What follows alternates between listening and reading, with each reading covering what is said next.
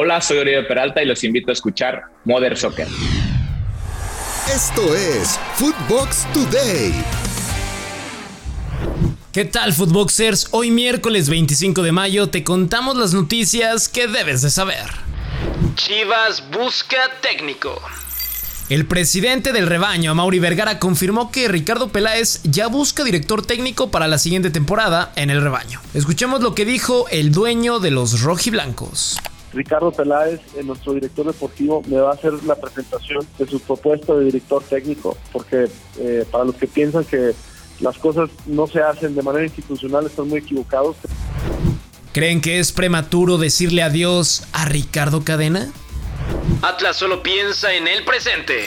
El defensa central del equipo, Hugo Martín Nervo, destacó la situación del equipo tras estar en la segunda final al hilo. Escuchemos lo que dijo Hugo Martín.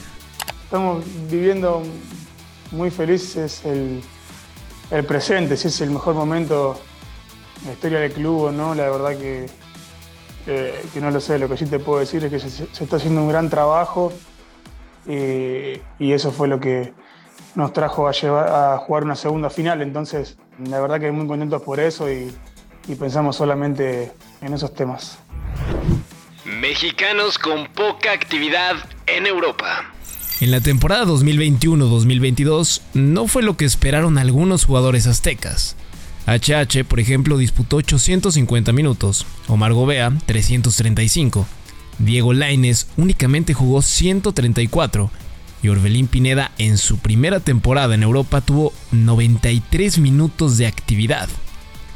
¿Les irá mejor la temporada que viene? El fútbol como la NFL y la NBA. El presidente de la liga, Miquel Arriola, reveló que para el Apertura 2022 se hará un experimento para cronometrar y validar el tiempo óptimo de los partidos y así poder implementar el cronómetro en el Clausura 2023. Almeida busca a Orbelín. Tras la poca actividad del mágico en el Celta de Vigo, como lo comentamos, el exentrenador de Chivas, Matías Almeida, donde salieron campeones, buscaría llevarlo a préstamo al AEK de Grecia. ¿Será un mejor destino para Orbelán? Se integran futbolistas al Tri. Raúl Jiménez, delantero de los Wolves, reportó al mediodía de ayer a la concentración de la selección mexicana en Dallas. Únicamente faltan por reportarse lo que son Héctor Herrera y Jesús Manuel Tecatito Corona, piezas fundamentales en el esquema del Tata. Roma y Feyenoord quieren hacer historia. El equipo de la Loba y el cuadro neerlandés disputan la primera final en la historia de la Conference League en el Estadio Nacional de Albania donde el cuadro italiano busca la gran oportunidad de levantar su primer campeonato continental y el Feyenoord sueña con ser el primer equipo en la historia en tener los tres títulos más importantes a nivel de clubes en el viejo continente. Recordemos que ganó la Copa Europa en 1970, la Copa de la UEFA en el 74 y 2002. Nuevo dueño de los Blues.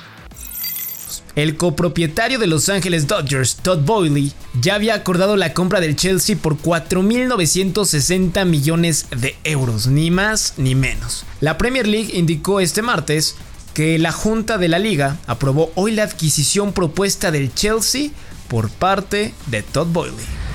Ya hay fecha para el balón de oro.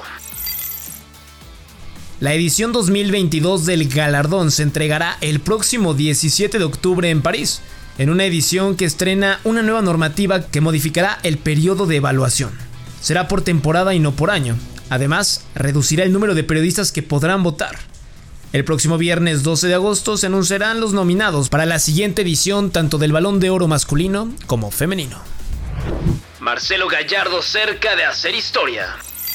El muñeco, técnico de River, alcanzará los 95 partidos dirigidos en Copa Libertadores y quedará cuarto en el ranking histórico, únicamente por debajo de Edgardo Bausa, con 98, Luis Cubilla, que cuenta con 104 encuentros, y Gabriel Ochoa Uribe, que tiene 116. Pocos partidos, ¿no? Esto fue Footbox Today.